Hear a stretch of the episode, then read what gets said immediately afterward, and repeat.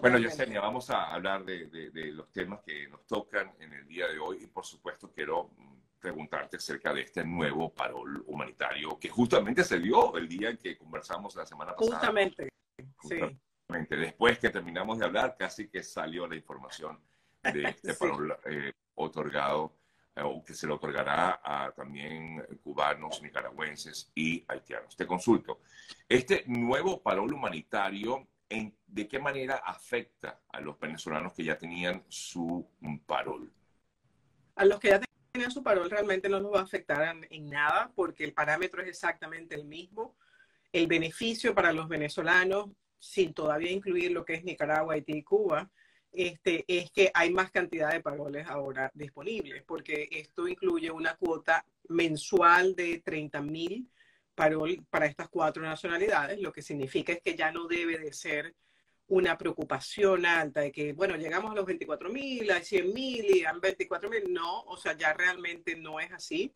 Esto se, se expandió. Yo creo que el gobierno definitivamente hizo un análisis eh, profundo de cuáles son los países que más están pasando por frontera, cuáles son los países que más necesitan este tipo de beneficios y probablemente también se dieron cuenta porque ellos también podrían haberlo abierto para los otros tres países, haber hecho la cuota de 30 mil mensual para los demás países y haber dejado a Venezuela solamente con 24 mil y no fue así, también lo incluyeron con los, dentro de los 30 mil, lo que significa de que eh, también se han dado cuenta de que hay una necesidad eh, grande para, para, que esto ocurra y ellos yo creo que no querían llegar a un punto, y esto es eh, sencillamente mi análisis, ¿no? Un poco sobre lo que he leído, del, por donde he visto que el gobierno ha estado accionando, ¿ok? Y es decir, bueno, no queremos llegar a los 24 mil y que después de los 24 mil los venezolanos se vuelvan a ver a la necesidad de entrar por la frontera queremos que esto sea realmente una cosa que resuelva el, problema fronterizo, no solamente a corto plazo, sino también a largo plazo.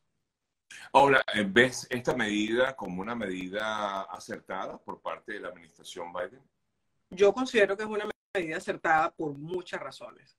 Una de las grandes razones que, pienso que, que es una medida acertada es para detener el riesgo tan alto al que un inmigrante se somete cuando pasa por la frontera, cuando trata de pasar caminando por un tercer país. Hay personas desaparecidas y tú lo sabes, Sergio, porque tú a cada rato tratas de ayudar a familias que tienen personas desaparecidas, que están pasando por el Darién, que, eh, personas, por ejemplo, que entran aquí y no necesariamente los procesan rápidamente, sino que se pasan tiempo en largo en un centro de detención. Eh, no es igual, señores, llegar a Estados Unidos eh, con toda tu documentación, con el derecho a pedir un permiso de trabajo, con todo en orden, ya después de estar aquí adentro, si tú tienes un caso, ¿ok? Para hacer un asilo político, puedes aplicar a tu asilo político, eso es una alternativa para también permanecer en el país. Entonces yo sí considero, esa para mí es la primera razón, el tema de la seguridad de la persona que está entrando.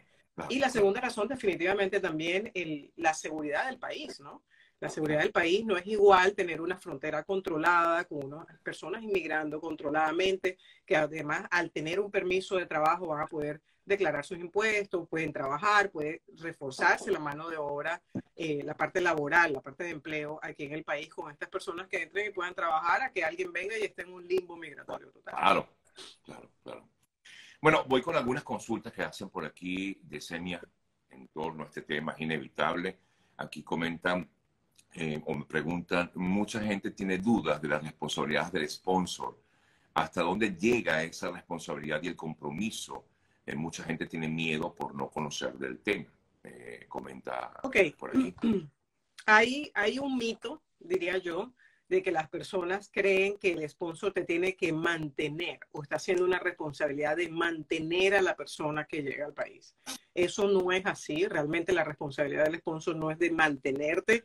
La responsabilidad del sponsor es de decirle al gobierno de Estados Unidos, esta persona no va a ser una carga en caso de necesitar una ayuda eh, financiera, por ejemplo, ¿no? Aquí en el país. Y la razón es sencilla. La razón es que cuando no hay un sponsor, okay, no hay nadie que, se, que tenga esa responsabilidad, la persona, si el día de mañana, eh, no sé, no tiene vivienda, va y le pide al gobierno bajo ciertos planes que tiene el gobierno, una ayuda o una ayuda en efectivo por ser una persona de bajos recursos. Las personas que entren bajo el paro humanitario, el sponsor se está haciendo responsable de que esta persona no va a incurrir en ese tipo de peticiones para el gobierno, que me parece también muy lógico, ¿no?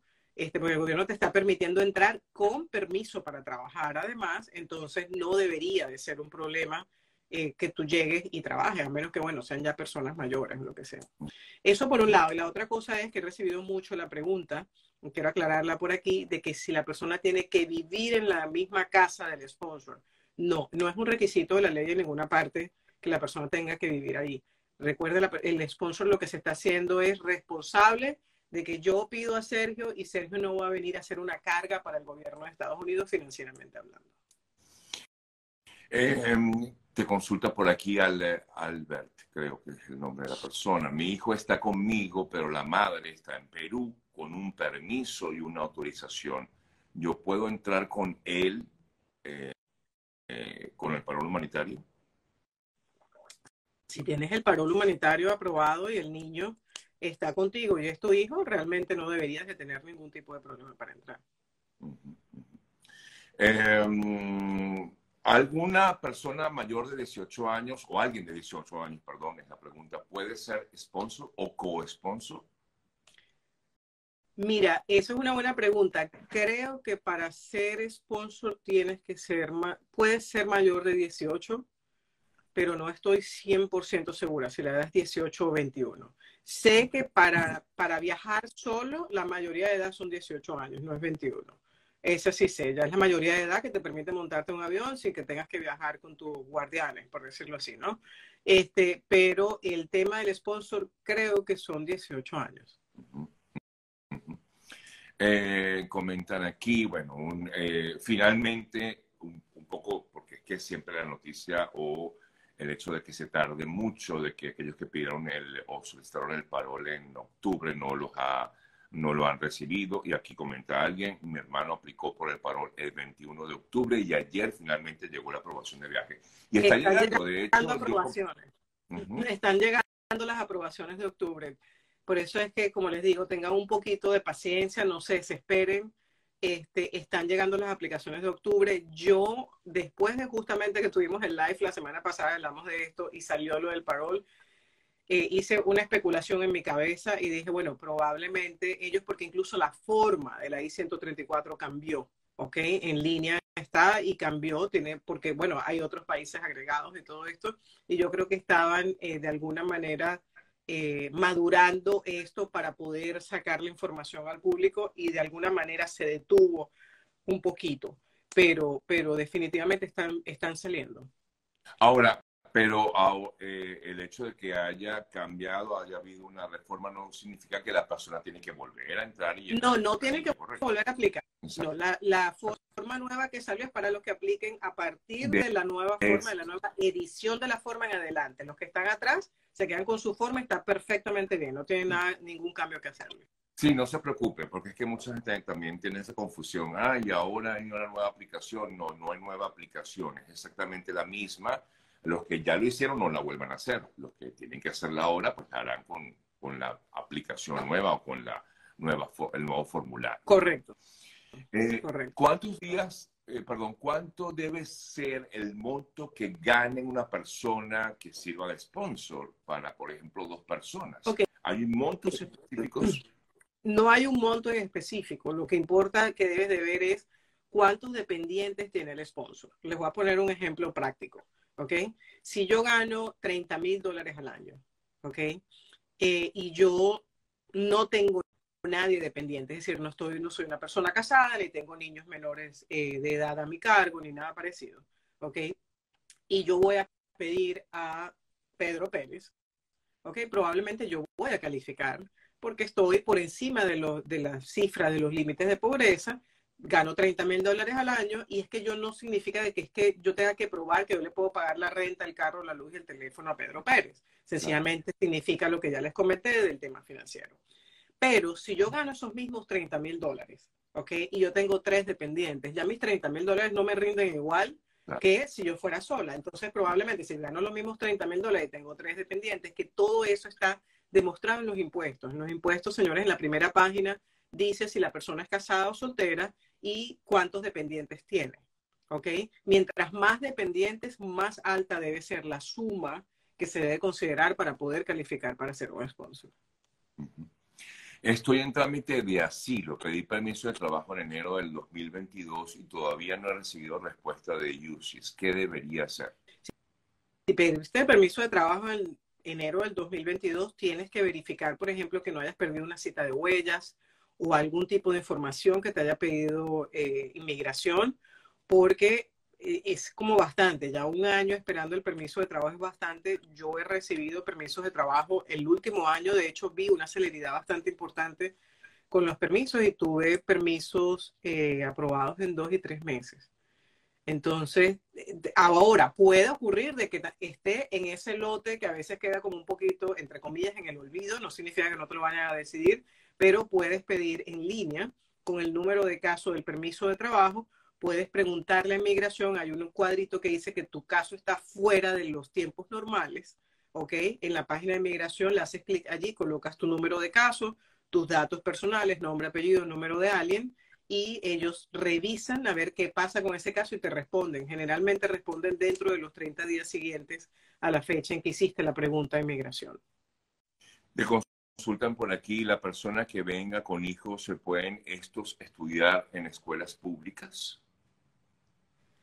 Mira, pueden estudiar en escuelas públicas porque la realidad es que en ninguna parte dice que una persona con parole no puede utilizar una escuela pública. Las personas que no deben hacer uso de eh, estudios en colegios públicos son, por ejemplo, las personas que vienen ah, de turismo, ¿ok?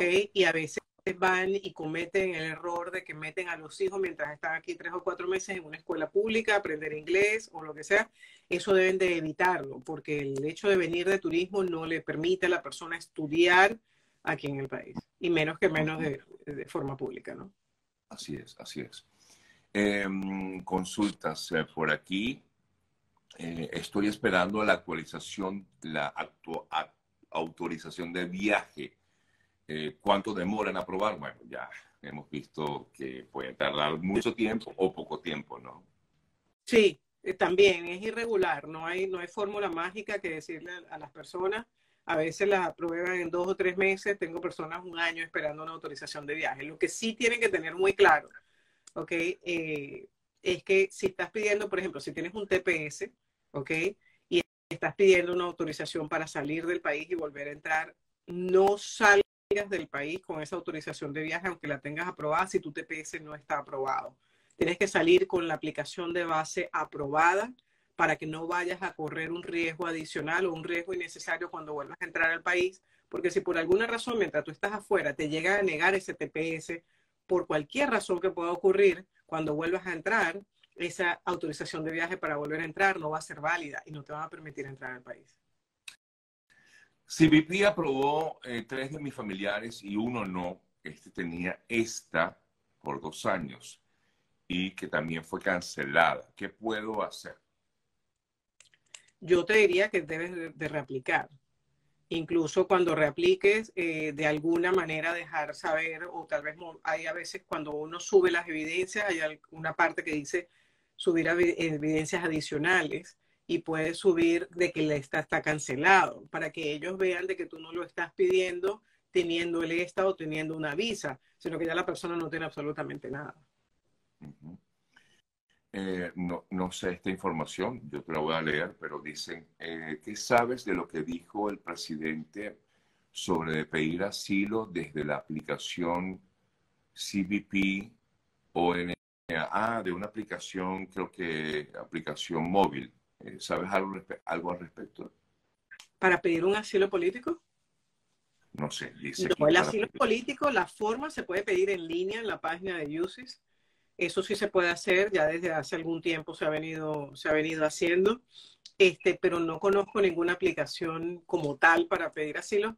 Realmente no, yo no soy especialista de Es que yo, yo creo que eh, esta persona está hablando, porque creo que haber leído algo de eso, de que supuestamente, bueno, el, mandatario estadounidense cuando lanzó este parol dijo que había que hacerse en línea, ¿no? Este parol Sí. humanitario puede hacerse en línea, el parol nuevo, digamos, para las otras nacionalidades. ¿no? Sí. Creo que tiene que ver con eso, me parece. Sí, Eh, tiene que ser en línea. De hecho, la forma I-134 no existe en papel, solamente es en línea, que de hecho es lo, lo más efectivo que, que se ha podido hacer hasta el momento. ok. Eh, ¿Los permisos de trabajo hay que pagarlos? El permiso de trabajo, cuando es por razones humanitarias, no se paga, es gratuito, al igual que el del asilo político, es un, permito, un permiso completamente gratuito, ni siquiera las huellas las, las cobran. Eh, bueno, aquí pregunta nuevamente el tiempo que pueda tardarse en aprobarse. ¿Un piloto con permiso de trabajo necesita estar trabajando como piloto? Porque dice esta persona que requiere un business plan para E EB2.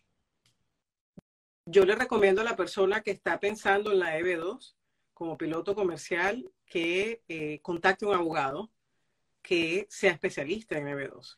Y se los digo porque, de hecho, yo hice un live el lunes de la semana pasada para, para las personas que me siguen en relación a que he visto eh, bastantes aplicaciones con intentos de negar, incluso aplicaciones negadas de personas que han estado ellos mismos tratando de buscar información y tratando de hacer ellos mismos sus aplicaciones. Yo reconozco totalmente que un caso con un abogado de inmigración generalmente es más es costoso, pero sencillamente yo los invito a que busquen la información bien, le- busquen la información correcta, porque después de que tú mandas una solicitud por ti mismo, que tiene fallas, ¿ok? De base, ningún abogado puede hacer magia luego para tratar de cambiar esa solicitud o para tratar de mejorarla, porque hay problemas materiales, básicamente, con la aplicación. Entonces, sí he visto a muchas personas con problemas de que están tratando de hacer ellos mismos sus propias aplicaciones y créanme que las solicitudes de visa de habilidades extraordinarias o visa de habilidades excepcionales como con el interés nacional son bastante complejas y por esa es la razón que no cuestan poco, cuestan bastante, Claro. pero también les digo a las personas, si tienes eh, en la suerte, ¿ok? Y tu caso se va sólido y, y- y es aprobado, esto no es un caso temporal que te va a dar eh, la- el derecho a, a vivir un año más en Estados Unidos. Es un caso que te va a dar residencia permanente a ti y a tu familia. Entonces, yo los invito, mi, mi oficina las hace, realmente, de hecho es mi especialidad, pero hay muchos abogados que también lo hacen y hacen un trabajo fantástico con el, mismo tipo de visas, que se asesoren bien, que pidan una cita con un abogado que sepa y les haga el análisis, porque he visto a muchas personas gastando dinero en aranceles, gastando tiempo, haciendo una cantidad de cosas y después les niegan el caso y cuando yo reviso el caso, el caso obviamente iba a ser negado, porque el caso no tiene fundamento alguno. Wow. Eh, tengo 17 meses esperando a que me aprueben TPS y nada hasta ahora. No he podido pedir tampoco por el parol a mi familia. ¿Qué puedo hacer? Bueno, si tienes 17 meses esperando por el TPS, no hay mucho que hacer, porque realmente inmigración se te puede demorar mucho para, para hacerte el TPS y a veces sencillamente no, no, a veces te lo aprueban muy rápido. Lo que puedes hacer es tratar de hacer lo que le dije a la misma persona que tiene un año esperando por el, por el permiso de trabajo. Vete a la página de USCIS, contáctalos allí y di que tu caso está fuera del tiempo normal de procesamiento.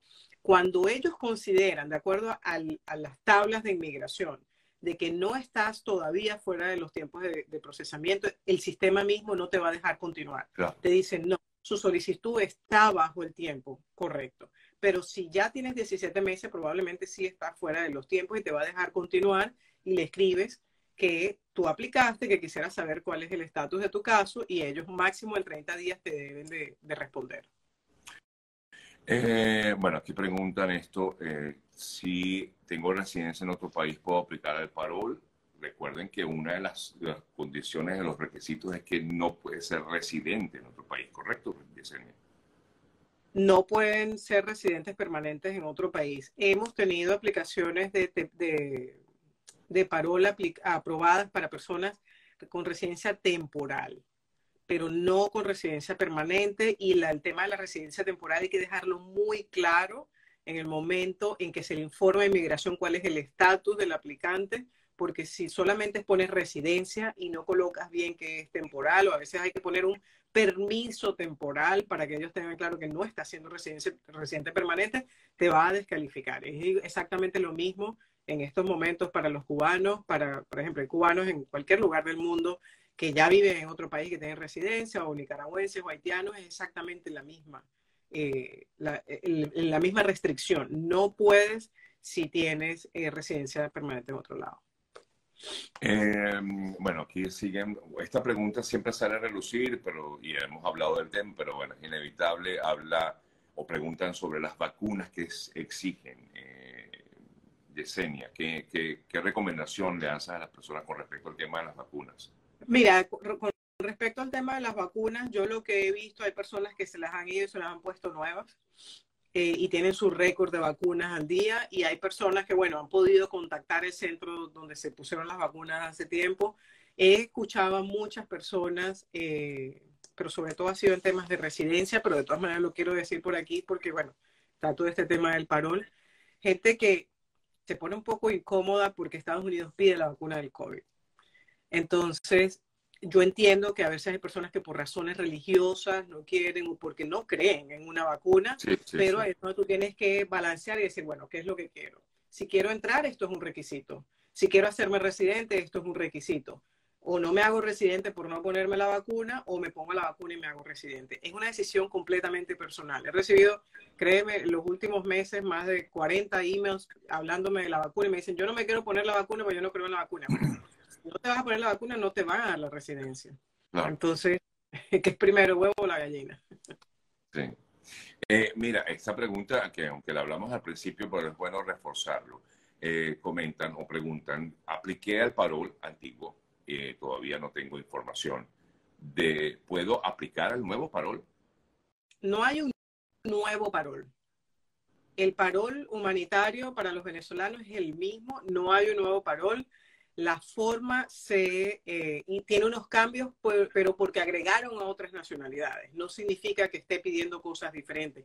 Los requisitos son exactamente los mismos, los parámetros son exactamente los mismos, los requisitos para el patrocinador son exactamente lo mismo. No vuelvan a aplicar, no vuelvan a mandar la forma nueva, no lo hagan. Quédense, si ya aplicaron, quédense con su forma tranquilo. Están ya saliendo las aprobaciones de las personas que estaban esperando en octubre. Exacto. O sea, van a, van, a, van a cargar más al sistema, más bien va a ser peor, creo yo, ¿no, eh, Yesenia? Claro, claro. Eh, puse en las aplicaciones de mis dos hijos el mismo correo de mi esposa. Ella ya está confirmada. Ellos aún no. ¿Qué debo hacer? Si pusiste el mismo correo, igual cuando ellos procesen la de tus hijos, les va a llegar a ellos allí. sí. sí. Eh, comentan o preguntan por aquí aquellas personas que obtienen el eh, parol. ¿Sabes cómo puedo obtener un seguro obteniendo el parol? O sea, ya teniendo el parol. Un seguro de, salud médico. Me imagino tienes que contactar a un agente de seguro. Aquí los, los, temas de seguro eh, varían de estado a estado. Realmente cada estado tiene sus propias compañías, sus propias cosas. Sin embargo, aquí hay eh, seguros médicos subsidiados por el gobierno, que es el famoso Obamacare, que es bastante bueno para las personas, sobre todo que están dentro de un, rango económico. Este, puedes contactar a una persona y la persona te pide cuáles son los requisitos y el estar bajo el parol definitivamente creo que te va a dar el, el, la opción pero les digo a todas las personas que entren con el, con el parol humanitario, apliquen al permiso de trabajo, porque el permiso de trabajo es el que les va a permitir tener el seguro social. Y la mayoría de las veces, para tener todas estas aplicaciones correctas de licencia de conducir, de, del permiso del seguro médico, todo esto, requiere el seguro social. Entonces, es, es, requerido que hagas ese permiso de trabajo. No lo dejes para dentro de seis meses, cuatro meses. Llega y aplica.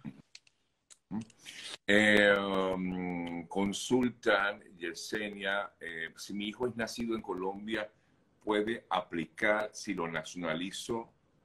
Será venezolano, ¿no? Me imagino. Porque dice colombiano, me imagino que hubo, tuvo un error allí. Pero si nació en Colombia, ¿puede aplicar?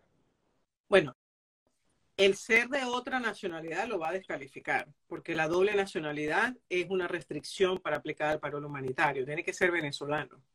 Entonces, ahí está clara la, la, ley. Lo que puedes hacer en todo caso es tratar de ver otras opciones para poder emigrar, que es lo que yo a muchas personas les he dicho, porque hay personas que están, por ejemplo, residenciados en Chile, por ejemplo, y ya tienen tiempo en Chile, digo, bueno, pero tú realmente no necesitas un paro humanitario. Tú estás en otro país, estás trabajando, estás bien, estás estable, tú no necesitas un paro humanitario. Si tú quieres venir a vivir a Estados Unidos por otras razones, por mejorías para ti, para tu familia, busca otras alternativas.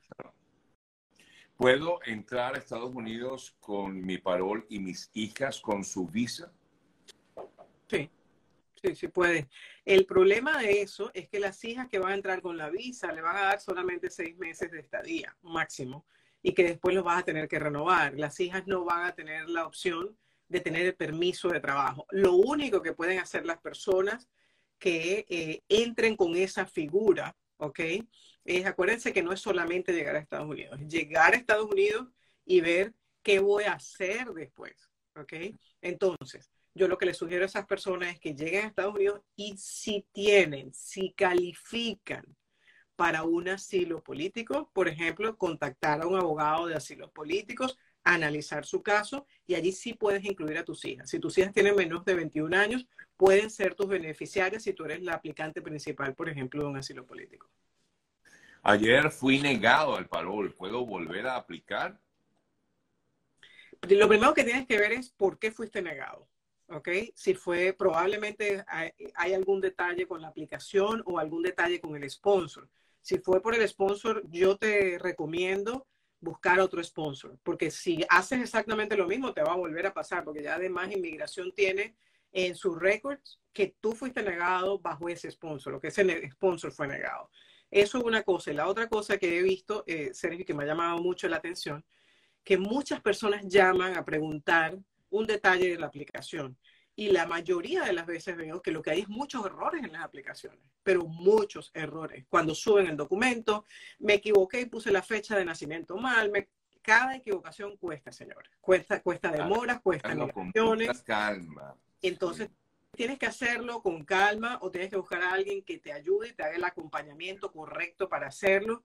Porque les digo, primero, esto no es una carrera, y en segundo lugar, es importante para ustedes. Si ustedes están haciendo esto porque ustedes quieren emigrar a Estados Unidos, venir para acá y estar aquí, entonces háganlo bien. Tengo cientos de correos electrónicos que la verdad yo les pido disculpas en público porque yo no puedo, no tengo capacidad para responder tantos emails y la mayoría de los emails que veo, que muchos he podido responder, otros estoy en vía de responderlos, es por errores cometidos al momento de hacer la aplicación.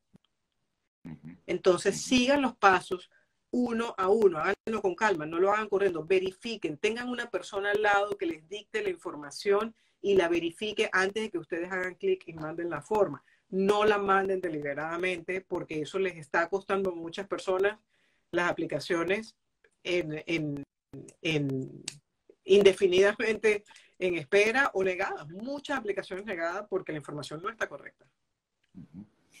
¿Hay alguna ONG que esté brindando el servicio de sponsor? Eh, preguntan por aquí. Mira, no conozco ninguna ONG que lo esté brindando. Realmente, no sé, Sergio, si tú has escuchado de alguien. No, no, no. Yo he escuchado de personas eh, que, que, han dicho, bueno, yo voy a ser sponsor de 10 y entonces ayudan a personas, pero yo no, no conozco a ninguna ONG. Bueno, una última pregunta. Mi hija es nacida en Perú, mi esposa y yo somos venezolanos, eh, mi bebé tiene cuatro años. ¿Hay alguna forma de que ella pueda viajar eh, con, eh, mediante pues, el parol? O sea, ¿hay alguna manera en que ella sea incluida, siendo ella peruana, la niña? Eso es un tema porque, porque, o sea, la niña debería técnicamente de calificar, ¿no? Y es peruana realmente no es venezolana. Yo lo intentaría, realmente lo intentaría porque es una niña muy pequeña, además, que probablemente no le puede sacar otro tipo de visa, otro tipo de, solicitud para que entre. Yo lo intentaría, definitivamente, pero depende mucho de inmigración.